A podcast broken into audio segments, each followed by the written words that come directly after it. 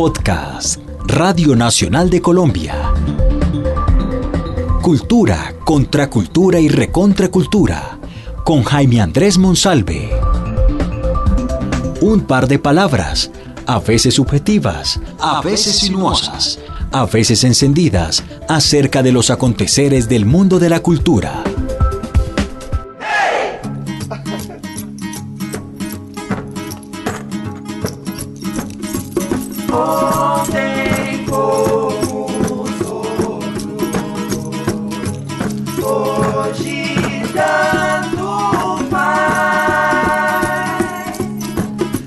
Que el primer juglar de la música de acordeón se paseó por territorios de Brasil dejando a su paso hijos, nietos, bisnietos y tataranietos no sería nada raro.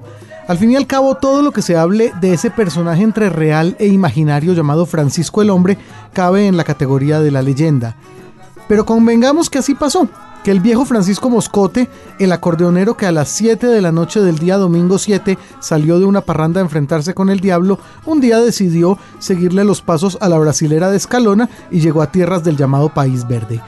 Probablemente eso explique la existencia de esta versátil agrupación. Sí, la verdad siempre nos preguntan, oye, pero ¿por qué Francisco el hombre? Y cuando les decimos todos se identifican muchísimo con, con toda esa historia y nos cuentan cada vez más, nos cuentan más de esa historia. Cada uno tiene algún detalle a más de esa, de esa, de esa leyenda que nos, siempre nos interesa cada vez más.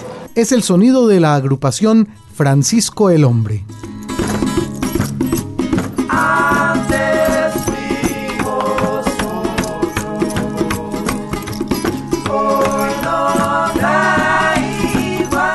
La música de esta juvenil agrupación que ellos se han encargado de definir como pachanga folk latinoamericana, poco hay o nada hay de vallenato.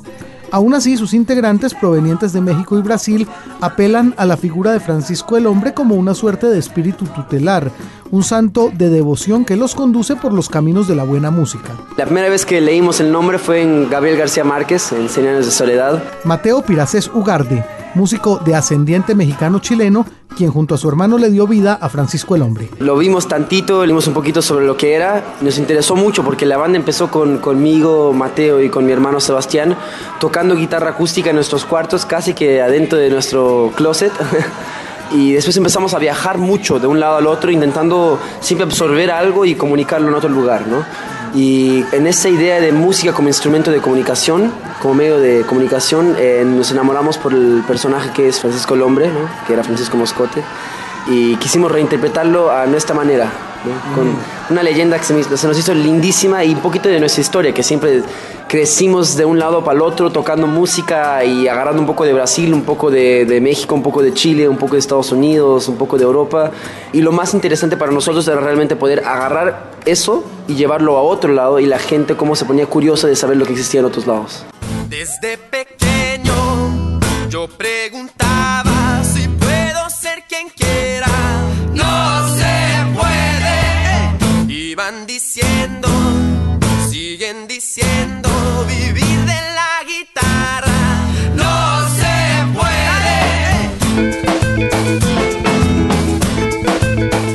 tres brasileños y los dos mexicanos. La voz de Rafael Gómez, o simplemente Gómez, componente brasileño de Francisco el Hombre. Teníamos antes dos norteamericanos también en la banda, pero hoy día somos nosotros.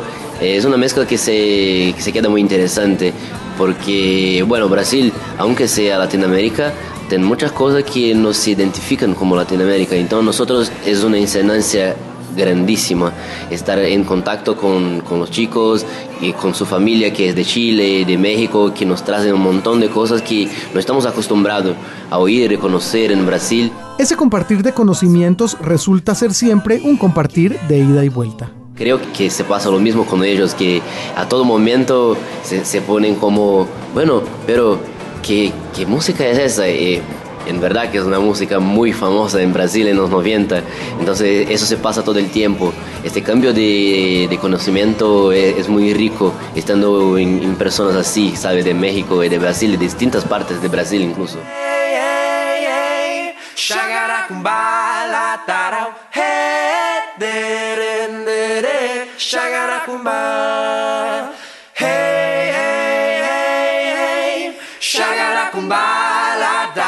Hey,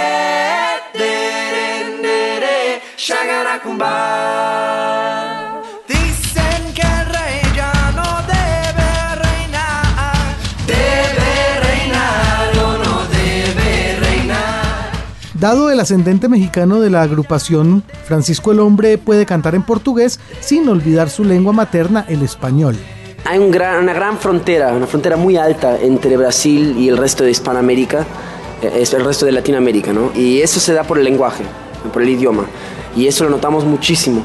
Pero la verdad es que Brasil es Latinoamérica y tiene mucha raíz eh, latinoamericana que a veces no lo nota, pero se ven todos los ritmos, la manera que se hablan, la manera como se trata la gente, las relaciones.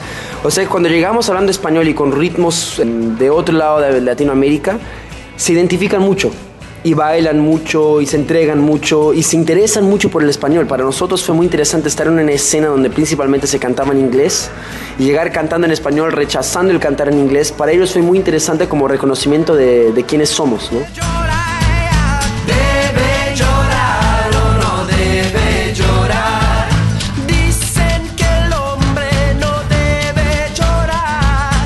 Ahorita estamos en un proceso de, de entender aún más la música como instrumento de comunicación y hablar en, portugués más. Ahora no solo cantar en español y portugués, pero en portugués y español para poder, poder llegar a más gente que aunque seamos todos latinoamericanos, en Brasil muchísima gente y la gran parte de la gente no entiende el español.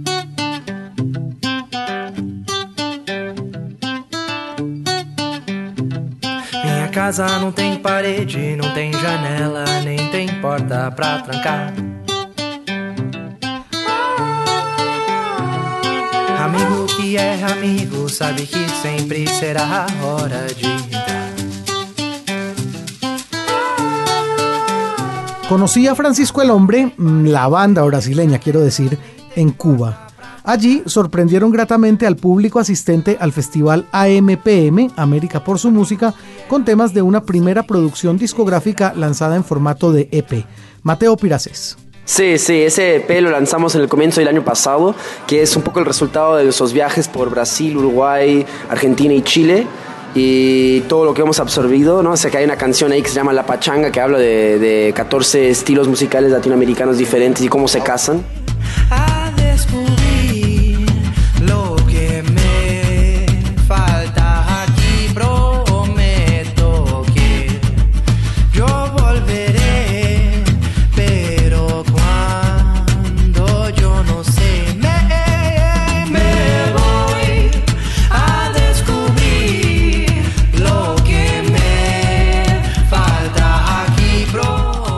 La visita a Cuba fue aprovechada muy bien por los muchachos de Francisco el Hombre, que viajaron por varias ciudades de la isla para documentar sus impresiones. Habla Gómez.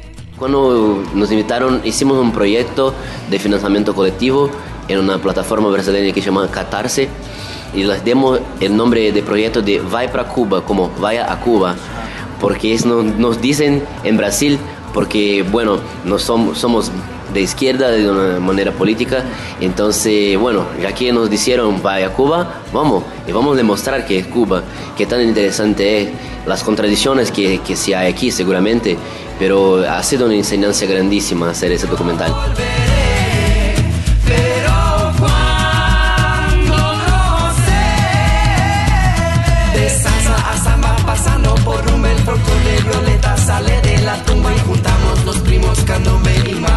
Aunque sea grandísimo estar en Cuba, hacer, bueno, tres, cuatro conciertos, pensamos que era una oportunidad muy, muy bella de mostrar a las personas en Brasil qué es Cuba, qué se pasa aquí.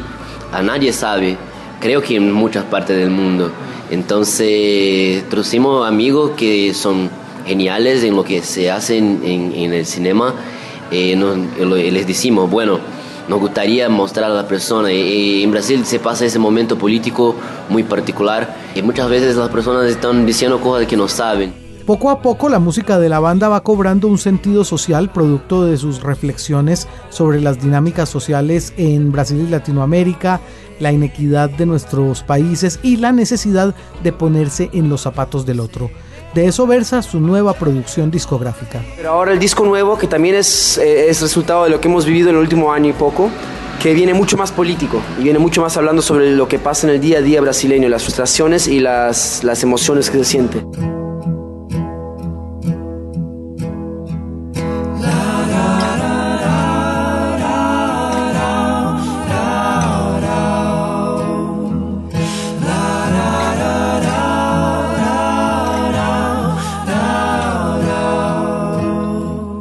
Llegados a este punto, que un quinteto de muchachos latinoamericanos en Brasil haya resuelto bautizar a su grupo Francisco el Hombre, se me antoja una simple anécdota, bajo de la cual se esconde una muy personal visión de la música y de su responsabilidad en nuestra sociedad. O sea que hablamos sobre políticos, específicamente sobre algunos políticos brasileños extremadamente fascistas y también hablamos sobre eh, violencia cotidiana, sobre violencia contra la mujer, hablamos también sobre la, las ganas de no ser una persona sin expresión dentro de una sociedad y también sobre cosas de, de esperanza, de, de qué es de qué tan significativo es cuidar de tu, de tu hermano al lado y qué eso significa eso para el medio de la sociedad.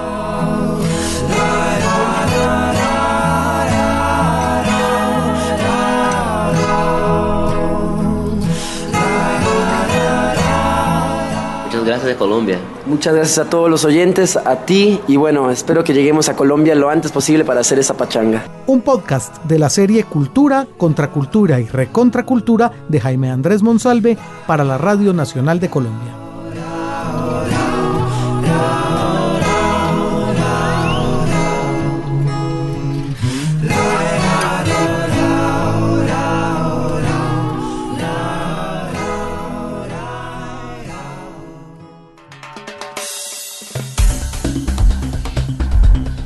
Acabas de escuchar Cultura, Contracultura y Recontracultura con Jaime Andrés Monsalve. Un podcast de Radio Nacional de Colombia.